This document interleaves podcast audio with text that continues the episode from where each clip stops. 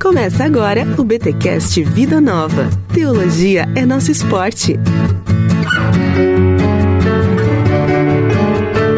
Muito bem, muito bem, muito bem. Começa mais um BTcast Vida Nova, o de número 37. Eu sou Rodrigo Bibo e, sim senhor, existe ortodoxia.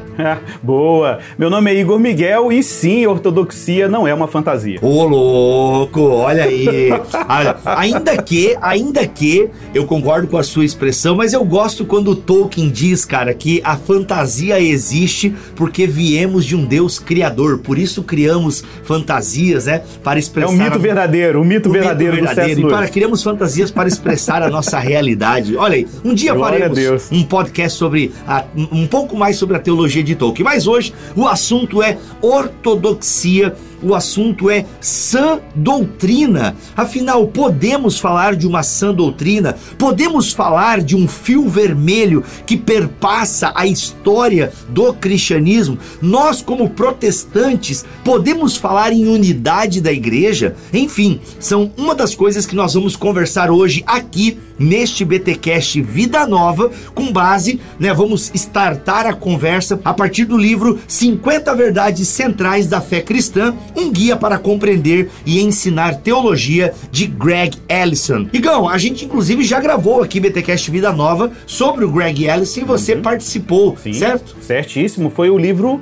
é, eu tô olhando para ele aqui, ó. Teologia e Prática da Igreja Católica Romana, do Greg Ellison. Isso. Esse livro, inclusive, é muito interessante, porque apesar dele falar da teologia católica, ele faz uma comparação entre teologia católica e teologia evangélica. Acaba sendo um livro de teologia evangélica, né? Mas em diálogo com o catolicismo romano. É, ele até fala que é um livro interessante para que católicos leiam também, Isso. Para entender, né, como os evangélicos. Exatamente. É claro, gente, o Greg Ellison faz um recorte do evangelicalismo, né?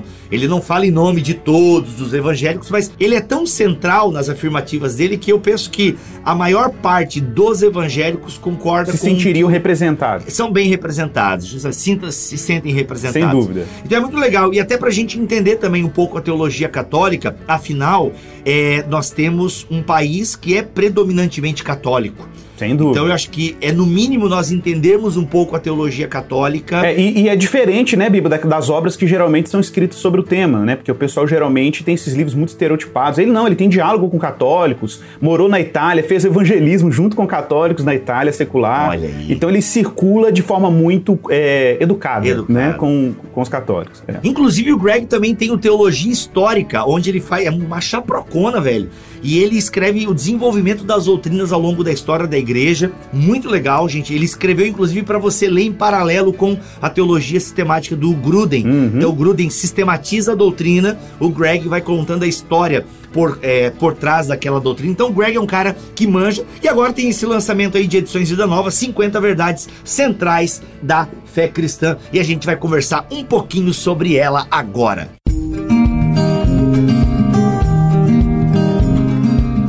Igão, são doutrina, cara. Podemos falar São doutrina? Sã doutrina. Ó, pois é, o que, que é, cara? Sã doutrina. Porque assim, para nós protestantes é interessante falarmos porque a gente vive um verdadeiro é, caos protestante, Hum. que inclusive é um termo que outro autor da Vida Nova também usa, que é o Van Hooser, Que é, é o Van cara que você gosta também. No livro dele, Autoridade Bíblica Pós-Reforma. Autoridade Bíblica Pós-Reforma, que inclusive tem um BTcast também de edições Vida Nova com você sobre esse tema. Uhum, Então, uhum. como é que nós podemos falar, cara? Depois de dois mil anos de história, nós podemos falar em sã doutrina. Antes de responder a pergunta principal deste episódio, que é qual a importância das verdades centrais, qual a importância da doutrina para a igreja, é interessante nós pensarmos isso, né? Afinal, podemos falar em ortodoxia em pleno século XXI, depois de tanta história, depois de tanta fogueira? Hum, essa pergunta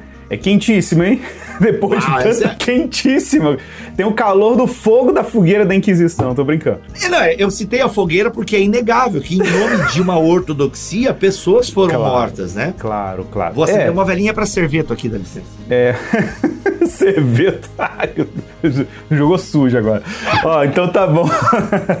então, cara, você sabe que tem um livro que me, me abriu muito a mente para essa possibilidade, que me deu muito discernimento, é, foi o livro Paixão pela Verdade, do Alistair McGrath, publicado aí pela Shed Publicações, né? A Vida Nova que, que vende. E, e, e, é um livro que é muito contemporâneo, muito contemporâneo. Eu acho que essas discussões todas que estão tendo agora seriam facilmente resolvidas numa leitura dessa obra, Paixão pela Verdade. Porque é um livro em que o McGrath vai mostrar a, a relevância. O, primeiro, ele vai tentar delinear uma característica comum do que seria uma teologia evangélica. É, lembrando que quando a gente fala teologia evangélica, a gente está falando de alguns pilares, né? Que ele gosta de destacar lá. Por exemplo, algumas ênfases é, tipicamente evangélicos. Lembram que ser evangélico perpassa diversas tradições protestantes, vamos dizer assim, né? Então, é, existem reformados que são mais evangélicos, existem é, pentecostais que são é, inevitavelmente evangélicos por causa das ênfases evangelicais, né? Então, existem luteranos, por exemplo, que são evangelicais, então, e assim por diante. Uhum. Existem até católicos evangelicais, né? Existe um livro de um autor americano, não tem em português, chama George Weigel. Tem um livro dele em português, chama Cartas a um Jovem Católico, mas tem uma, um outro livro em inglês que chama Catolicismo Evangelical. É, é um, literalmente o título do livro em que ele vai dizer que há um esforço na tradição católica e, claro, ele compara isso com o protestantismo, oh. de que de uma relação mais pessoal com Cristo, uma ênfase no estudo das escrituras, uma ênfase na evangelização, no trabalho missionário, na conversão pessoal,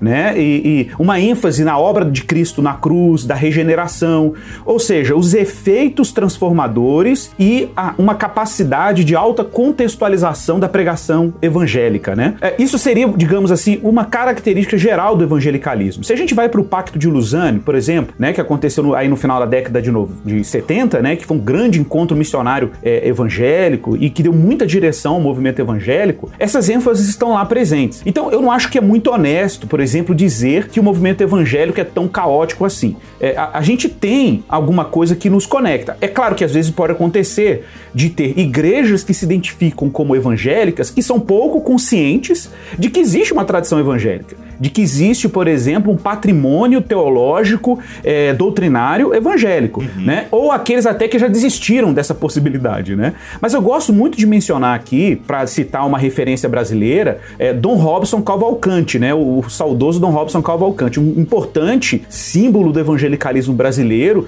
por causa do seu trabalho de diálogo teológico, sua capacidade, inclusive, de trazer reflexão teológica para além do denominacionalismo, né? Então, essa era uma uhum. característica característica muito forte em Dom Robson Cavalcante, né? E ele escreveu um texto, cara, no final aí da, da é, 2010, 2009, por aí, ele escreveu um texto falando sobre o neo-anabatismo, é, era o título, do protestantismo brasileiro. Uau. Em que já naquela época ele falava sobre uma tendência que ele já percebia no movimento evangélico brasileiro de rejeição de uma sabedoria histórica da igreja. Ou seja, de que a igreja tem uma tradição de confissão, de reflexão, de teologia, de confissões de fé, né, de credos ecumênicos. Né? A gente usa esse termo ecumênico, as pessoas às vezes têm medo, mas ecumênico quer dizer aquilo que é comum. Existe um ecumenismo protestante, no sentido de que nós, entre cristãos protestantes, podemos dialogar, podemos estar juntos e temos uma unidade confessional. Uhum. Cara, quem, que evangélico, por exemplo, ousaria né, é,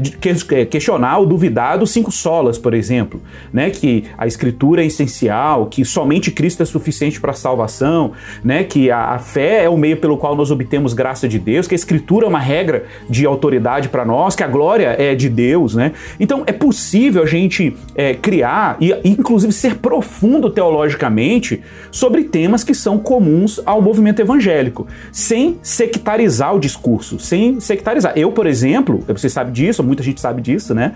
Eu me encontro teologicamente, confessionalmente, dentro de uma tradição teológica específica. Eu, eu, me, eu me identifico confessionalmente com a tradição reformada, ou seja, a tradição é, que crê na predestinação, que crê na soberania de Deus para salvar os pecadores, etc, etc. Eu também, tá? Apesar de ser arminiano, eu também creio em tudo isso daí. É, eu sei, mas isso é uma conversa de, de, de bastidores. Tô brincando. mas assim, mas assim, mas por outro lado, né, quem sabe disso, sabe, né, a gente tem um esforço no sentido de mostrar que não, a gente tem uma catolicidade, tem algo que é maior do que a minha lealdade confessional, que é o meu senso de pertencimento à cristandade.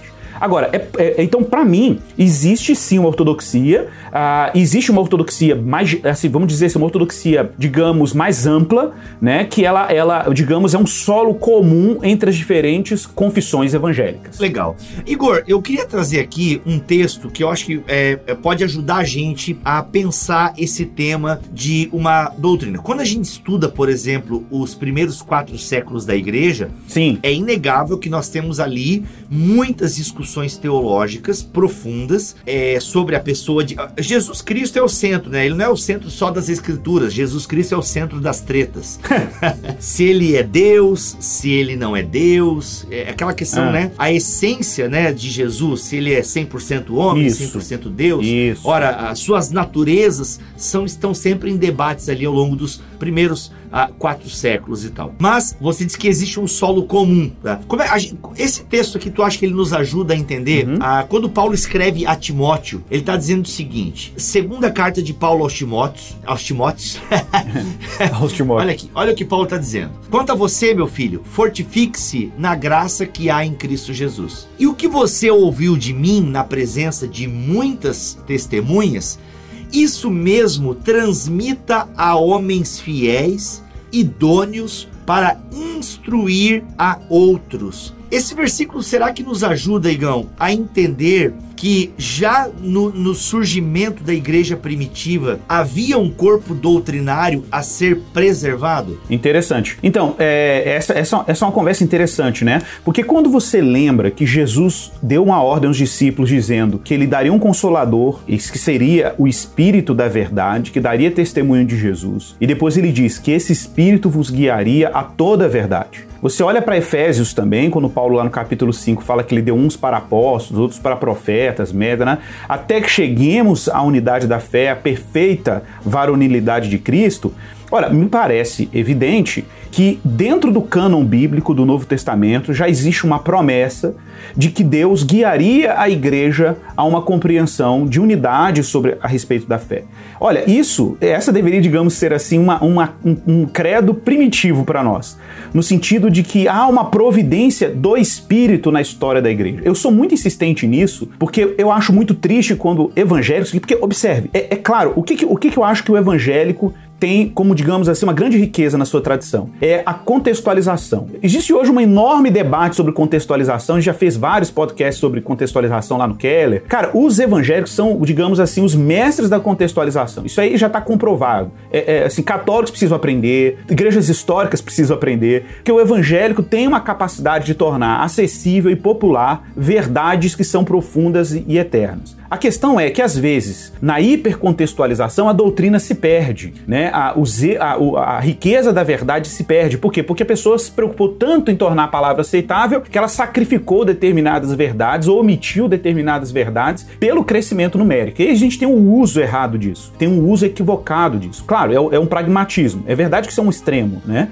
É verdade. Por outro lado, aí vamos, vamos entrar com o nosso ponto aqui, é que a gente está chegando no momento histórico, na minha percepção, e eu não estou falando sozinho sozinho. A gente tem algumas obras em português que estão chegando já em português sobre isso, que é uma espécie de. É, tem uma expressão, uma recuperação. É que em inglês é, é, é, tem uma expressão exata, mas é uma espécie de recuperação da, do patrimônio histórico do evangelicalismo. O evangelicalismo se aventurou tanto na contextualização que ele ficou desenraizado. Ele ficou desenraizado historicamente. Ele perdeu esse senso de que ele pertence à cristandade e que a cristandade não é uma exclusividade do catolicismo romano. Então a gente está num cenário que a gente precisa estudar teologia histórica. Então, por exemplo, quando eu olho para a igreja primitiva, a gente já vê uma tradição. Paulo fala sobre tradição, Paulo fala sobre legado, sobre transmitir aos fiéis, né? Essas expressões estão lá. Tá, aí você fala assim, mas isso continuou? Continuou. Você vai lá, por exemplo, um pouco de 100 eh, anos depois da era apostólica, segundo século, né? Final, eh, aí na verdade é isso mesmo, é virando do primeiro século para o segundo. Você tem aí Irineu de Lyon, no livro dele Contra as Heresias, ele diz claramente: essa é a tradição que nós recebemos dos apóstolos. E aí ele basicamente escreve o credo apostólico lá, que a gente crê que Deus é Pai Todo-Poderoso, que Jesus nasceu de uma virgem, né? Que, que ele veio ao mundo, morreu sob Pôncio Pilatos, mostrando a historicidade de Jesus, né? Porque tem um personagem histórico e Jesus nasceu naquela época, morreu naquela época. E depois ele descreve a ascensão de Jesus, a ressurreição, a ascensão, o retorno dele, o juízo do mundo vindouro. Então tem, tem pilares uhum. que são, é, sem, sem dúvida nenhuma, pilares que são clássicos da ortodoxia evangélica, da ortodoxia cristã, vamos dizer assim, é maior do que ser evangélico. Só que essa tradição continua. Ela, ela vai sofrendo desafios missionários na medida que o evangelho vai, se, vai, se, vai avançando. Um exemplo é o concílio de Nicéia. É o concílio de Nicéia, ou o concílio niceno-constantinopolitano aí do quarto século, que todo mundo bate, fala que, que, que, que, que é, é, Constantino é, era um pagão. o pessoal viaja nisso, porque historicamente isso não tem nada a ver. Inclusive, há algumas evidências que Constantino tenha morrido, inclusive, como não trinitário, como ariano, né? E, e ele só permitiu, ele deu liberdade ao concílio porque aquilo podia pôr em risco a unidade do império. Então ele deixou os bispos resolverem. E acabou que Atanásio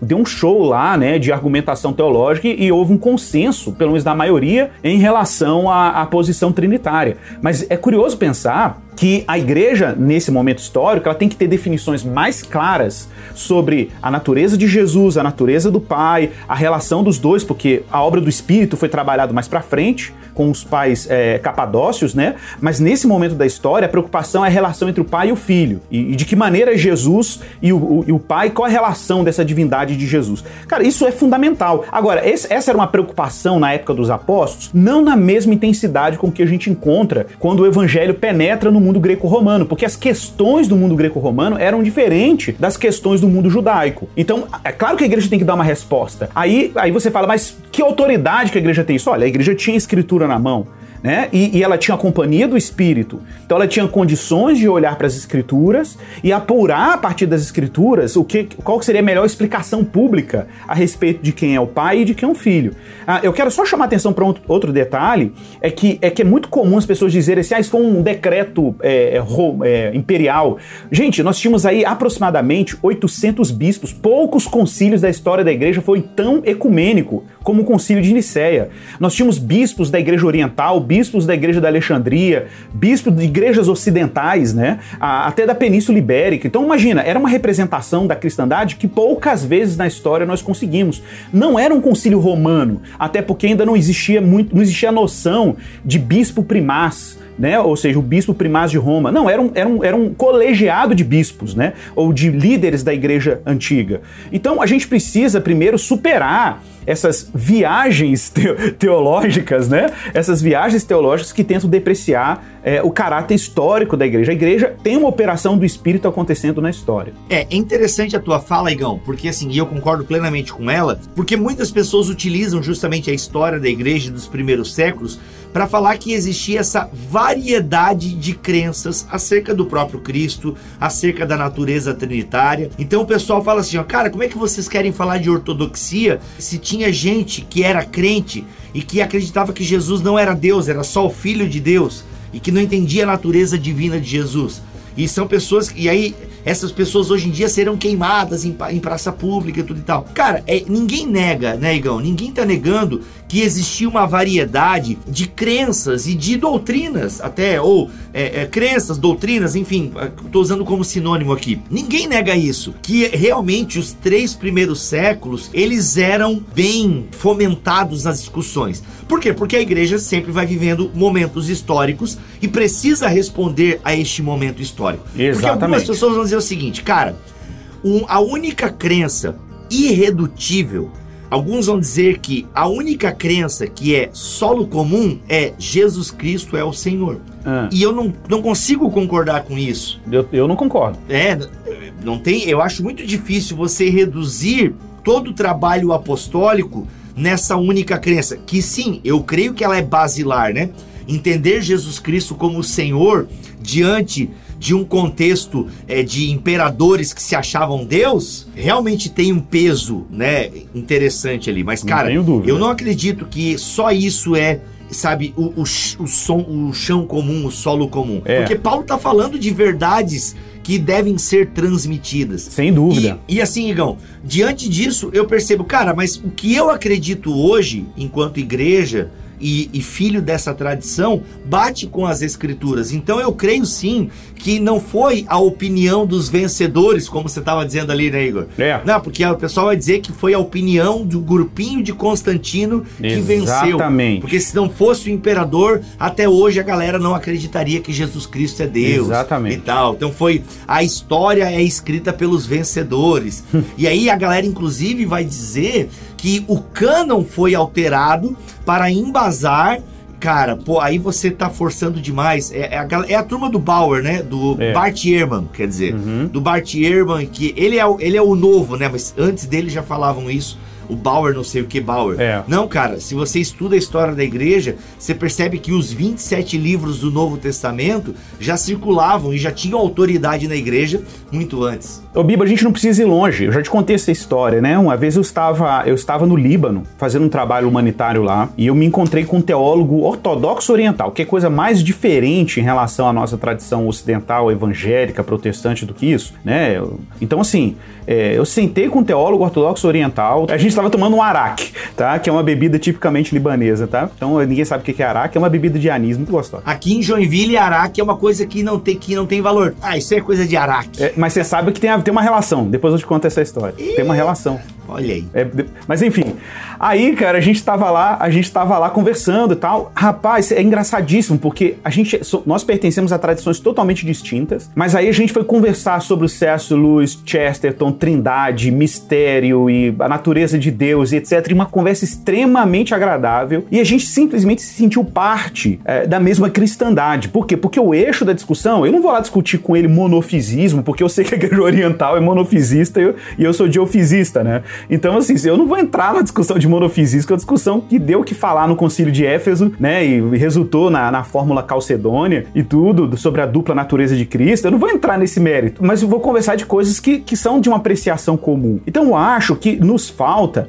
a capacidade de olhar para aquilo que é rico de maneira intertradicional, interconfessional. Não somente isso. Eu sempre cito aquela frase do Bavin, brilhante, o Bavin falando sobre catolicidade, né? No, no dogma Mata Reformada, lembrando que o Bavinck é um dos maiores teólogos sistemáticos da tradição calvinista, né? E ele fala assim que Deus, ele fala explicitamente, Deus não depositou a totalidade da verdade cristã em nenhuma tra tradição. Essa para mim é uma frase maravilhosa, porque isso nos dá um senso de modéstia, né? Diante de outras tradições. Então, por exemplo, é, eu, Igor, eu, eu, calvinista, tenho que aprender com irmãos católicos, eu tenho que aprender com irmãos anglicanos, luteranos, pentecostais, carismáticos, né, é, é arminianos de, de alguma tradição arminiana, metodistas. Meu irmão, não tenha dúvida. Eu tenho que aprender com os morávios, eu tenho que aprender com nossos irmãos menonitas, a paixão meno, menonita pela missão, que é uma herança morávia. Olha, eu tenho muito o que aprender. Agora, isso é uma via de mão dupla, né? Isso é uma via de mão dupla. Por, por exemplo, eu vejo, infelizmente, alguns irmãos pentecostais, às vezes até em reação a muito tipo de crítica vindo da tradição reformada, reagindo da mesma forma.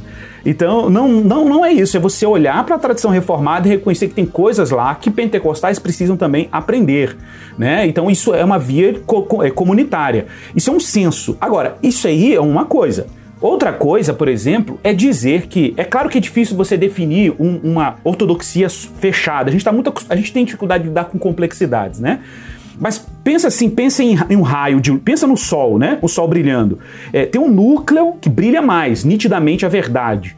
Mas na medida que você se afasta do sol, você começa a ver um degradê, né, de sombra e sol. Então é difícil você falar assim, aqui acaba o sol, aqui começa a sombra. É difícil dizer, mas é nítido quando você tem uma clareza a partir daquele núcleo que é o sol, que alguma coisa está indo mais para escuridão do que para claridade. Então isso é, e, e, você tem que apresentar os argumentos ou as evidências, porque uma coisa está indo mais para as trevas do que para a luz, entendeu? Então e dizer, olha, isso aqui tem elementos de verdade, tem elementos que não são verdadeiros e aí de, apresentar as evidências evidências. É claro que falar de verdade no mundo da pós-verdade, é claro que falar de ortodoxia no mundo que anseia por ortodoxia generosa ou por uma ortodoxia privada, né, parece até assim autoritário demais. Eu vou até citar aqui, Bíblia, se você me permitir, Claro. é, é, cinco mitos que eu acho que existem sobre a doutrina cristã. Cinco mitos, tá? Ó, primeiro mito. Pra mim, muita gente acha que doutrina cristã é uma série de conceitos teológicos abstratos. Esse é o problema, o primeiro problema que o pessoal tem com doutrina. Ah, doutrina é um negócio abstrato, teórico demais. É um negócio do universo dos teólogos e, e, e não toca nas questões reais da minha vida. Como é que, como é que, é, para mim não, não dá, né? Segundo mito, é que doutrinas são assuntos acadêmicos e teológicos. É problema dos nerds da igreja, é um problema dos nerds da teologia, do pessoal que escuta aí, assiste o Bibotalk e não tem nada que ver com a vida concreta das pessoas, com a vida real das pessoas, né? Terceiro, muita gente vai dizer que doutrina é subjetiva. Cada um tem a sua, cada indivíduo tem a sua elaboração doutrinária, cada um adota para si uma doutrina. Quarto, né, é, como já falei, é, doutrina e prática são dicotômicas. Tipo assim, a doutrina não tem nada para dizer sobre prática e, pra, e geralmente quem tem muito zelo doutrinário tem pouca vida cristã, né? É, quinto, é, doutrina é uma forma de controle das mentes, né? Ela é inimiga do espírito livre, do espírito independente, né? Então aí é, é, muita gente libertária é antidoutrinária, antidogmática, né? E sexto, é, a doutrina tem, ela esfria o Espírito Santo, ela apaga o fogo do Espírito, né? Então, geralmente uma pessoa que tem zelo doutrinário, se di- dizem por aí, é um inimigo do, do poder e da obra do Espírito Santo. Lembrando que esses cinco mitos, eles não são de todos, tá? Não são de todos sem razão. Por que que não são sem razão? Porque existe, claro, pessoas que tratam a doutrina como conceitos abstratos, é fato, né? Existem pessoas que, por exemplo, a- tratam a doutrina de maneira excessivamente acadêmica e tem pouca preocupação com as implicações pastorais da doutrina. Também é, é verdade. É verdade que tem gente que trata a doutrina é, como uma síntese subjetiva, desenraizada, sem conexão histórica. É verdade, né? É verdade que tem gente que mantém um abismo enorme entre doutrina e prática. Oh. É verdade que tem gente que tenta fazer controle político, usar a doutrina como um meio de controle político ou de controle, ou exercício de poder sobre pessoas e, e acaba impedindo de fato né, uma certa liberdade humana, que também é uma dignidade que Deus deu ao ser humano. E finalmente, é verdade que existe uma ortodoxia morta. O Francis Schaeffer falava sobre isso. O que é uma ortodoxia morta? É quando a doutrina, como diz Calvino, né, ela se torna só de lábios e não penetra no coração e não chega nos afetos. Então, quando a doutrina não penetra no coração e não chega nos afetos, você pode ter um indivíduo extremamente zeloso pela doutrina, mas com uma vida né, desintegrada dessa doutrina. Aí você vai me dizer, Igor, tá vendo? A doutrina é um pro- problema. Não, o problema é o ser humano. o problema é que não é a doutrina. O problema aqui é o ser humano que continua caído, continua sendo um problema, precisando de regeneração e, ironicamente, um ser humano que precisa de tudo aquilo que a doutrina está ensinando. que precisa de ser justificado, regenerado, santificado, que são os temas clássicos da doutrina cristã, se maravilhar com Deus, né? E, e- e, claro, olha, é curioso pensar que na igreja primitiva, e a gente vê isso nas cartas de Paulo, vê isso na linguagem de Jesus, a separação entre doutrina e prática era simplesmente inexistente.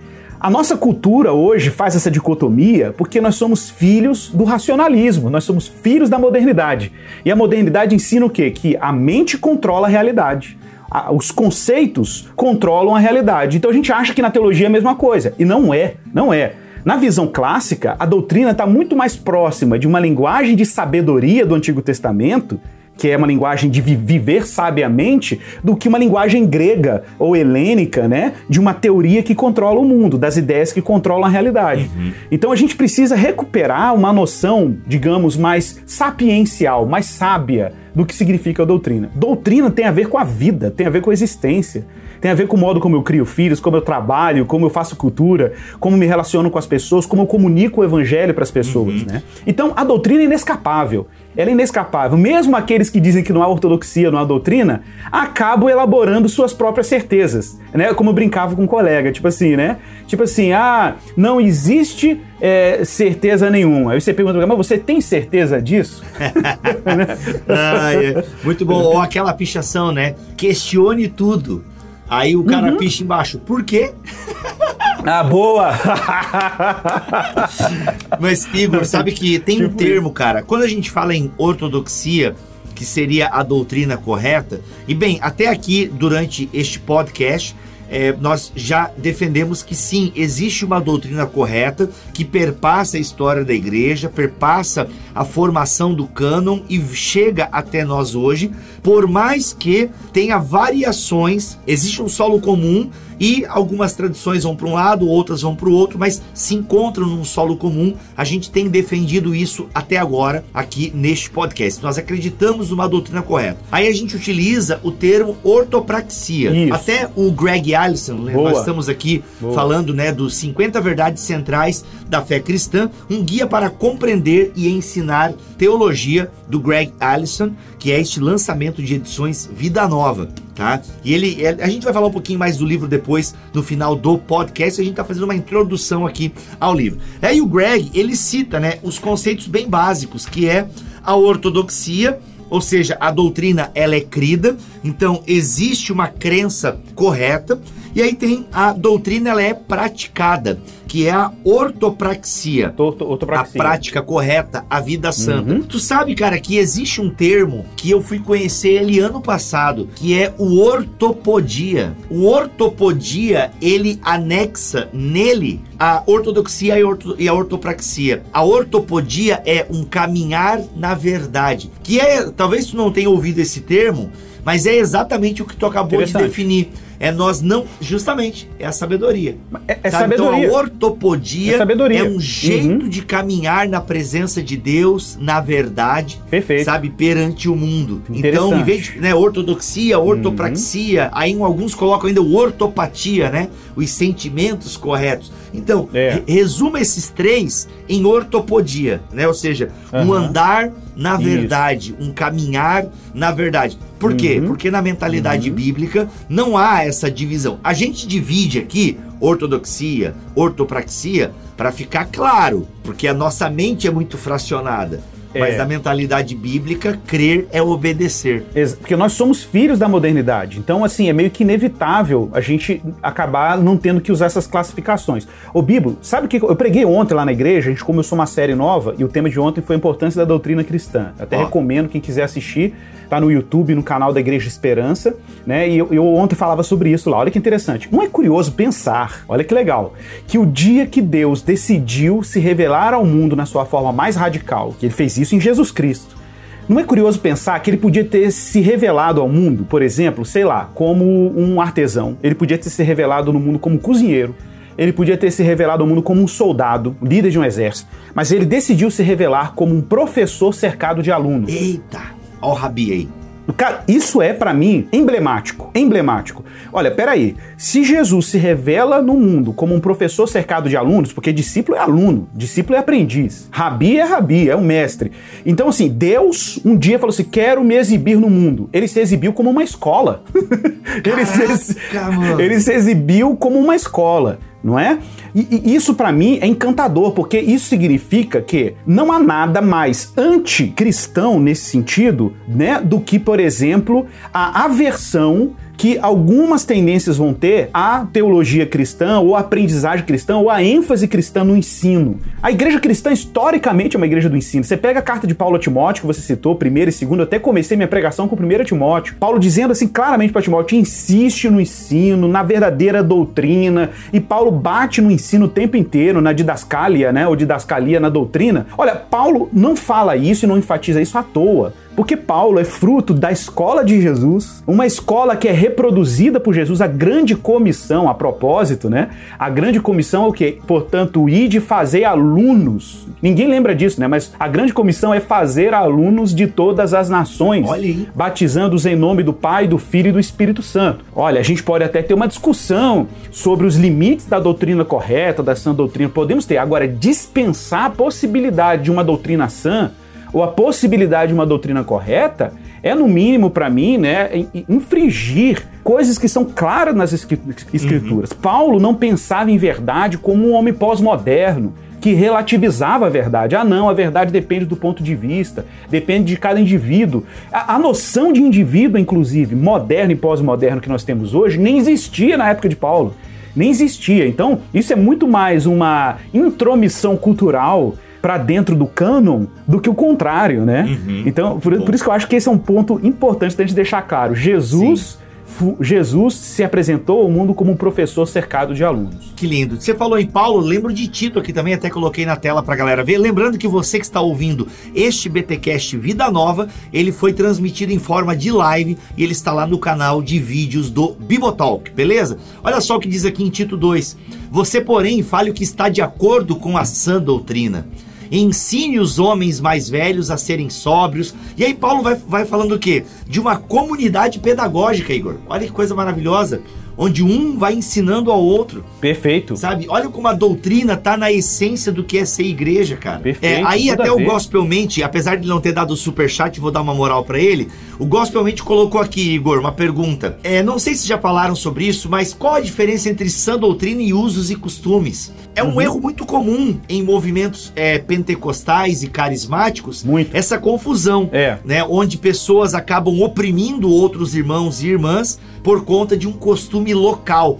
Dá para você fazer uma distinção aí, Igor, entre sã doutrina e usos e costumes? Então, eu acho que isso aí é, é, é só um, um, erro no uso terminológico, né? Existem denominações, ah, existe uma particularmente, que eu não vou citar o nome todo mundo sabe, que tem até um culto de doutrina, que, que, que equivocadamente tem esse nome e acaba sendo um culto para falar de usos e costumes, né? Vestimenta, trajes, práticas, digamos, mais externas da vida cristã e tudo. Eu acho isso uma grande confusão, porque, biblicamente, o termo do, doutrina de didascalia nunca foi utilizado com, com esse sentido, né?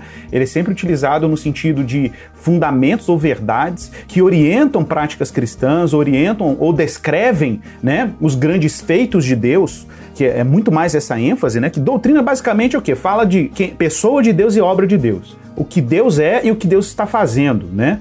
Então, quando eu falo lá, por exemplo, da ordem da salvação, ordo salutis, né? É, eu vou falar lá da regeneração, da conversão, justificação, santificação, glorificação, etc.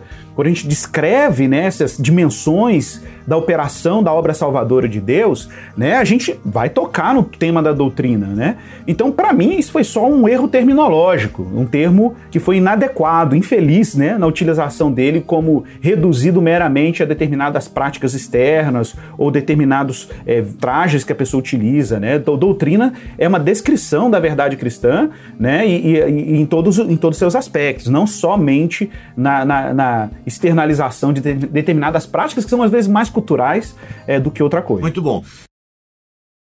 Bem, outra coisa que o Greg também fala aqui no livro dele é que a doutrina, além de ser crida, além de ser praticada, ela é confessada. Confissão é a declaração Exato. pública da fé cristã. Ou seja, a doutrina me ajuda a fazer teologia pública? Seria isso, Igor? Exatamente, eu não tenho dúvida. Ó, vou dar um exemplo clássico para mim, para variar, né? Olha, um dos raros teólogos que tem essa capacidade, é, é, muito, talvez, influência, realmente é uma influência da teologia reformacional, né? Da herança de Abraham Kuyper, porque Kuyper tinha essa capacidade, né? E de, por exemplo, pegar temas clássicos da teologia cristã, às vezes temas que pareciam até caseiros, e transformar isso em subsídio, né? Para uma teologia pública. Vou dar um exemplo contemporâneo do próprio Keller, né? Você você pega o livro dele Justiça Generosa, do Timothy Keller, ele faz uma aplicação é, da doutrina da justificação é, para a justiça pública, né? E, cara, extraordinário. Então ele vai dizer assim: olha, é, cristãos justificados se preocupam com a justiça. Nossa. Cristãos que receberam a graça se preocupam com a generosidade. Então ele faz uma interface. Mas é mais do que isso. Por exemplo, quando ele escreve o ego transformado, quando ele vai dizer lá no ego transformado que seres humanos, por exemplo, é, ele fala assim: ó, parece que a doutrina da justificação é uma doutrina irrelevante para o mundo contemporâneo. Aí ele vai dizer que não, que na verdade a justificação diz respeito ao quê? A aceitação do homem perante Deus. É uma crise de aceitação. Basicamente é isso que está por trás da doutrina da justificação. Aí ele vai e diz assim: ora, quando ele pega um trecho da Madonna, a Madonna deu uma entrevista dizendo que ela tem que trabalhar todos os dias e se reinventar todos os dias, senão ela cai no esquecimento. Aí ele fala: olha, o que está por trás da, dessa é, motivação da Madonna? Ele fala: é uma crise de aceitação.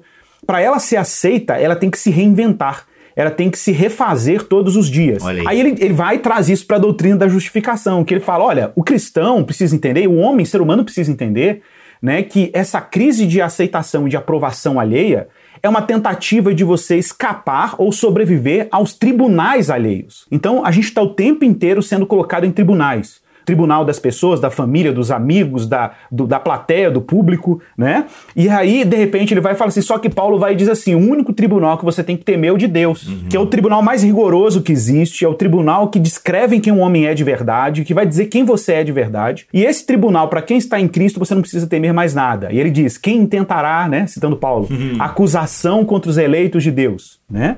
É, Deus bom. o justifica, né? É Deus que o justifica.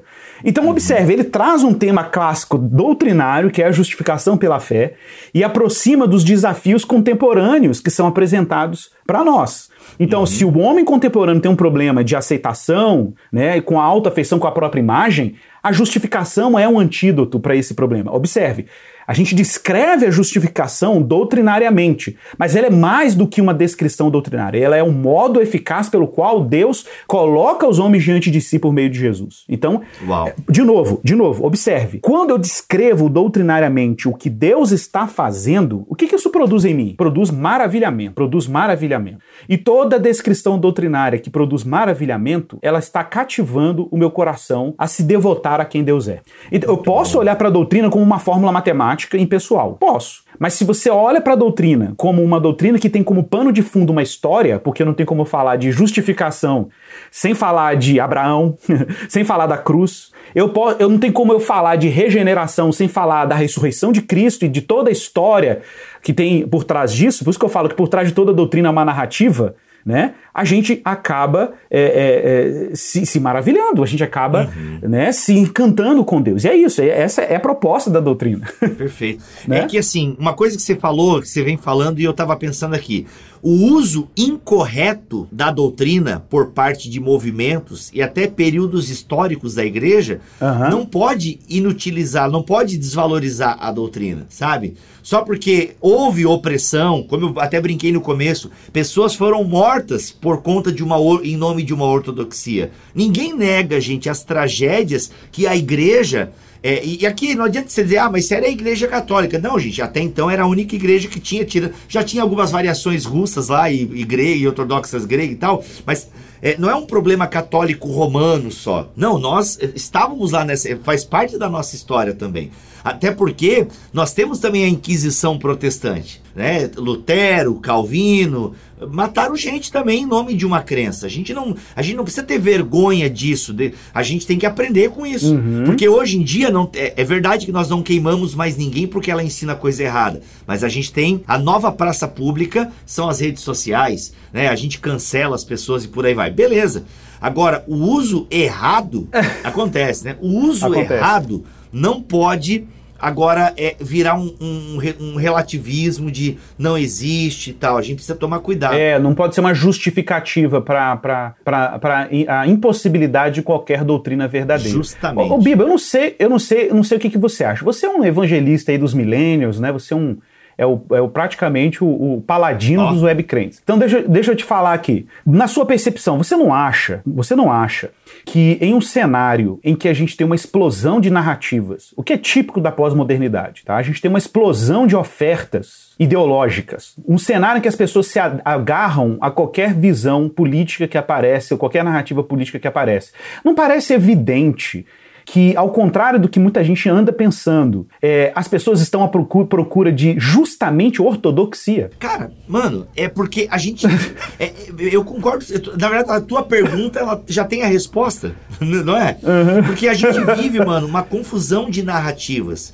E, eu, e não à toa, mano, aqui eu, é, eu vou fazer uma colocação meio perigosa, enfim. É, o Jonathan tá acompanhando aqui a nossa live, Jonathan Silveira, que é da Vida Nova. Tu comenta aí, Jonathan, se eu posso deixar isso no podcast da Vida Nova depois, tá? Mas, cara, não à toa, alguns movimentos extremistas ganham tanto adeptos. É. Entende? Exatamente. Eu não quero citar nome aqui porque eu não quero que venha explodir Não, mas eu entendo. Mas tu entende? Eu entendo. Por que, que alguns movimentos extremistas ganham tantos adeptos? Exato. É por que, que mesmo no mundo globalizado, as tribos é que se fortalecem. Por quê? Perfeito. Porque as pessoas buscam identificação.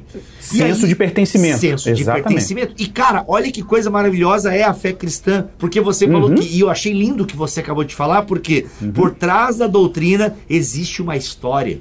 Existe Mano, uma história. É, e aqui, é, a Vida Nova tem o drama das escrituras, do Gorrim, Exato. né, que vai trazer Exato. isso, esse, esse background histórico. E, cara, então nós temos uma história, nós pertencemos. Eu gosto muito de ouvir o Marco Cruz quando ele fala da igreja perseguida, porque ele faz a gente se incluir, cara. Sabe, ele faz, ei, você também é perseguido. Se os Exato. nossos irmãos são perseguidos, você é a Exato. igreja. Que é o que Jesus fala para Paulo, né? Por que me persegues? Paulo não estava Uhum. perseguindo Jesus, Paulo estava perseguindo a igreja. Então isso é maravilhoso, cara. Eu acho que sim, nós precisamos da ortodoxia, nós precisamos, é, sabe, da doutrina correta. Nossa, só que aí é, o que, que o pessoal tem medo? Não é uma. A gente não quer, e com- eu penso que o Igor concorda comigo, nós não queremos uma. é, uma como é que é aquela, o termo quando a gente ir para um, uma opressão, como é que é? Uma, uma tirania, uma ditadura. Nós não queremos uma ditadura da ortodoxia, pelo menos não eu.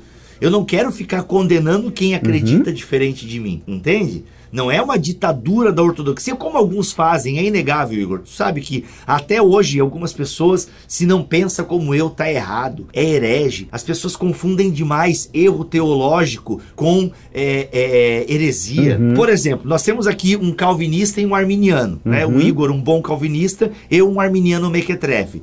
Cara, Pra mim, o Igor tá errado em determinado aspecto, assim como o Igor tem certeza que eu tô errado em, em, num aspecto. Tem muita. Muito, então, olha aí. Mas, cara, a gente se ama de, de um jeito. É isso mano. aí. Fazemos a obra de É Deus isso junto. aí. E não importa se eu acho que ele acredita numa, sabe, numa Exatamente, coisa e eu acredito em exatamente, outra. Porque, exatamente. no fundo, a gente acredita em Perfeito, eleição, perfeito. em predestinação e que somos salvos somente pela É isso graça. aí. Entendeu? Aí o mecanismo que tá ali por trás que a gente pensa um pouquinho Exato, diferente. exato. Sabe? E é por isso que o Greg pode escrever um livro como esse. Uhum. Por quê? Porque as principais tradições cristãs podem usar, por exemplo, um livro desse na catequese, na escola dominical, no discipulado. Entende por quê? Porque nós acreditamos num solo comum. Louvado cara. seja Deus, cara. Sabe? Nós acreditamos num É solo comum aí. e é nele que nos apoiamos. Exatamente. Sabe? Se você quer. Nós acreditamos que Jesus Cristo é o Senhor, acreditamos na soberania de Deus. Então, isso, sabe? É, é claro que existem muitas outras doutrinas que são basilares e que fazem esse chão. Exato. Que, cara, a gente precisa disso por quê? Porque a oferta de narrativas, sabe, de pertencimento, Exatamente. estão espalhadas por aí, cara. E a gente, pô. Por exemplo, eu vou te falar, eu, eu, cara, não tenho nenhuma dificuldade de dialogar com irmãos que se localizam dentro de determinadas confissões de fé. Mas eu tenho uma enorme dificuldade de dialogar com quem não tem confissão nenhuma. Ou com quem que diz, ou, ou com quem diz que, ah, é minha, sei lá, meu manual de doutrinas é a Bíblia. Ô meu, meu filho, todas as seitas dizem isso. Top Testemunho de Jeová diz isso, ok? Então, tipo assim, então Mormon vai dizer isso também. Então, por favor, vamos ser claros aqui. É claro que a Bíblia é o nosso livro de regra de fé e prática, mas você precisa pertencer a uma comunidade local que tenha uma clara confissão de fé, que tenha uma clara identidade confessional, né? Então, de repente, você tem uma, uma sensação de que, peraí, por que que você consegue manter diálogo com quem tem confissão de fé? Porque eu sei com quem eu estou conversando. Primeiro, eu preciso saber com quem eu estou conversando para eu ter um diálogo, né? Eu preciso saber quais são, ah, quais são os limites. Por exemplo, eu tenho, eu tenho uma enorme dificuldade para dialogar em termos teológicos, não estou falando com pessoa humana, mas em termos teológicos, eu tenho uma enorme dificuldade para conversar com, com católicos liberais. Por quê? Porque ca- católicos liberais questionam pilares que são da- do próprio catecismo católico, o que para mim não faz nenhum sentido. Né? Mas um católico, por exemplo, que é minimamente conservador na teologia, que ca- ca- caminha dentro dos limites da- da- da- do, do catecismo católico, eu consigo manter um diálogo excelente. Por quê? Porque até nos pontos que eu discordar, eu, tenho, eu, eu sei do que eu estou discordando, com quem que eu estou falando.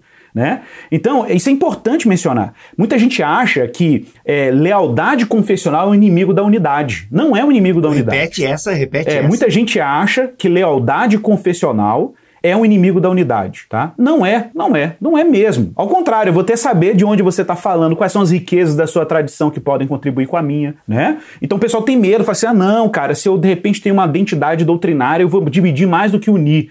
Não, de novo, o problema não é a doutrina, o problema são os seres humanos.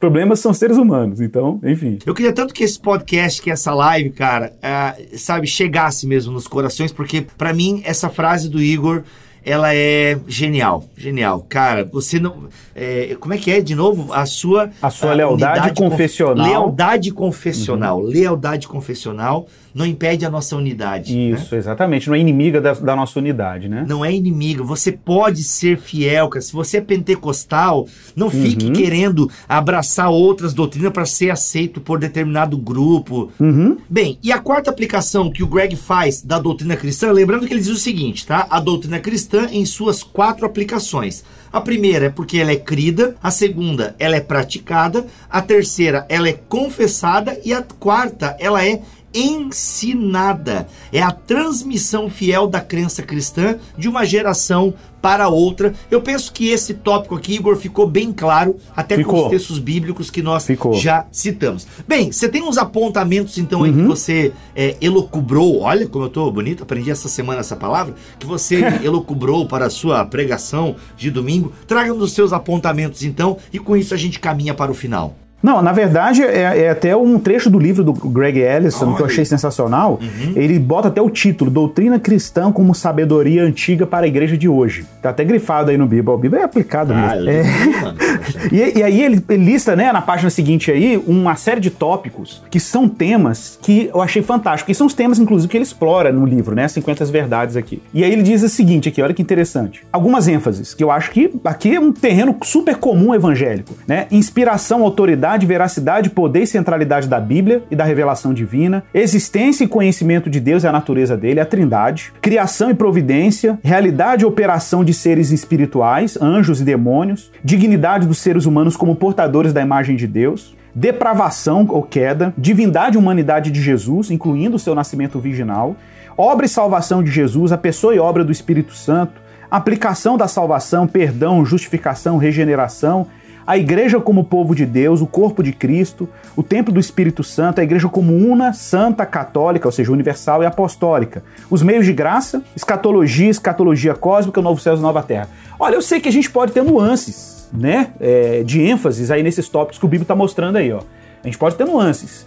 Mas em termos gerais, nós temos confissões, temos crenças bem é, comuns sobre esses tópicos aí, tá? Por exemplo, eu acho que nenhum cristão dentro da tradição evangélica discordaria que a salvação é uma operação da graça e que isso independe das nossas obras, que as nossas obras elas operam como uma resposta à salvação. Um arminiano concordaria com isso inteiramente, né? Um arminiano certeza. concordaria com isso inteiramente. Às vezes pode acontecer de termos um irmão dentro do movimento evangélico que não foi esclarecido sobre isso. E é curioso que tem muita gente que fala que é arminiano, mas na verdade é semi-pelagiano. Total. É semi-pelagiano. Total. né? Isso é muito comum. Então, eu- olha que coisa curiosa. Então, na verdade, muito do que a gente chama de arminiano no outro, na verdade, é o espantalho, né? Porque ele fa- pode-se dizer arminiano, mas nem arminiano ele é. Né? Nem arminiano ele é. Mas enfim, essa é uma discussão interessantíssima que eu acho que vai pa- perpassar alguns desses tópicos. É, mas se você pega essa sequência aqui do Greg, Cara, isso aqui é, é- é muito tema, é muita coisa em comum, é muita coisa que dá pra conversar, sabe? E que a gente pode caminhar junto como cristãos. Olha, outra vantagem do livro, tá? Fazendo a propaganda aqui, o- do- do- dos nossos patrocinadores. Gente, esse livro aqui é super recomendado para pequenos grupos, super recomendado para escola dominical mesmo. Por que, que ele é recomendado? Porque ele trabalha numa estrutura mais ou menos catequética. Então, ele tem uma estrutura em que você tem um resumo, você tem temas principais, passagens bíblicas chaves, a estrutura é essa daí, passagens bíblicas chaves. Ele vai explorar a base bíblica e depois faz uma aplicação doutrinária, porque quer, tá, tá preocupado com a prática cristã, o ensino e tem um esboço didático, gente. Olha que espetáculo! Tem um esboço didático no final de cada capítulo. Agora eu que vou mostrar o meu. aqui. Mostra aí. Olha lá, o esboço didático. ó. Aham. Tem um esboço didático no final de cada um dos temas dessas verdades centrais da fé cristã. Então, se você é pastor, professor de escola dominical, catecista, você está plantando igreja, super recomendado o livro, beleza? É os fundamentos mesmo, galera. É, é passar de forma bem. Não é um livro de teologia sistemática, é um livro educacional, é um livro pedagógico para explorar essas temáticas aí da doutrina cristã. Mas é muito interessante o que você falou acerca deste livro, porque é, lendo ele, eu gostei muito da metodologia com que ele divide o assunto, realmente fica muito prático. E, cara, ele não é uma teologia sistemática, realmente. Às vezes, Isso. ele é um guia, ele te dá uma base legal. E é claro, você pode preencher, você pode colocar mais carne aqui dentro, É. né? Porque ele, ele é um guia, e é um baita guia, tá? Ele é um baita guia. Mas ele mesmo tem alguns problemas, algumas perguntas que ele levanta que ele não responde. Responde, que ele deixa com você, entende? Ó, vai lá, ó. É importante você dar uma olhadinha nesse tópico aqui, ou seja, ele encaminha você. E é claro, o Greg, como é super parceiro do Stanley Horton, talvez ele recomende você, ó, quem sabe a teologia do Stanley Horton lhe ajude a explorar um pouco mais os temas propostos aqui ah, nessas 50 verdades centrais da fé cristã. E sim, gente, é um livro legal para você, por tudo isso que o Igor já acabou de falar, né, grupos pequenos, uhum. é, catequese, né, uma coisa que muito do movimento protestante às vezes se perdeu um pouco a ideia de catequizar, né, novos membros. É, não, o cara chega lá, ele vem de outra igreja, só assina o papelzinho, já come, né, e é, participa da igreja. Não, exatamente. Tem que a, a, a, igreja precisa transmitir a visão, precisa Exato. transmitir a identidade confessional dela, a identidade confessional. Uhum. E este livro aqui ajuda, cara, ajuda você até a nortear um credo para sua igreja. Exatamente. Você nunca pensou? Tipo, Exatamente. Pô, que eu coloco num credo da minha igreja? O que, que, eu, que, é importante ter numa confissão de fé da minha igreja? Cara, esse livro aqui, sem sombra de dúvida, pode ajudar você a pensar esse tipo de coisa. 50 verdades centrais da fé cristã, um guia para compreender e ensinar teologia. É isso, gente. Eu tive aqui Igor Miguel. Obrigado, cara, pelo seu tempo aqui neste podcast, trazendo aí tanta riqueza para nós. Pessoal, foi muito bom participar desse podcast e eu espero que vocês aí se apaixonem pelas maravilhas doutrinárias de Jesus e da sua palavra e do seu evangelho né, que vocês possam multiplicar essa boa nova. Muito bom, vamos ficando por aqui em mais um BTcast Vida Nova. Voltamos no próximo mês, se Deus quiser assim permitir. Lembrando que se você quiser adquirir o livro, o link está aqui na descrição deste BTcast. Muito bom. Voltamos, se Deus quiser e assim permitir. Fiquem todos na paz do Senhor Jesus. Amém.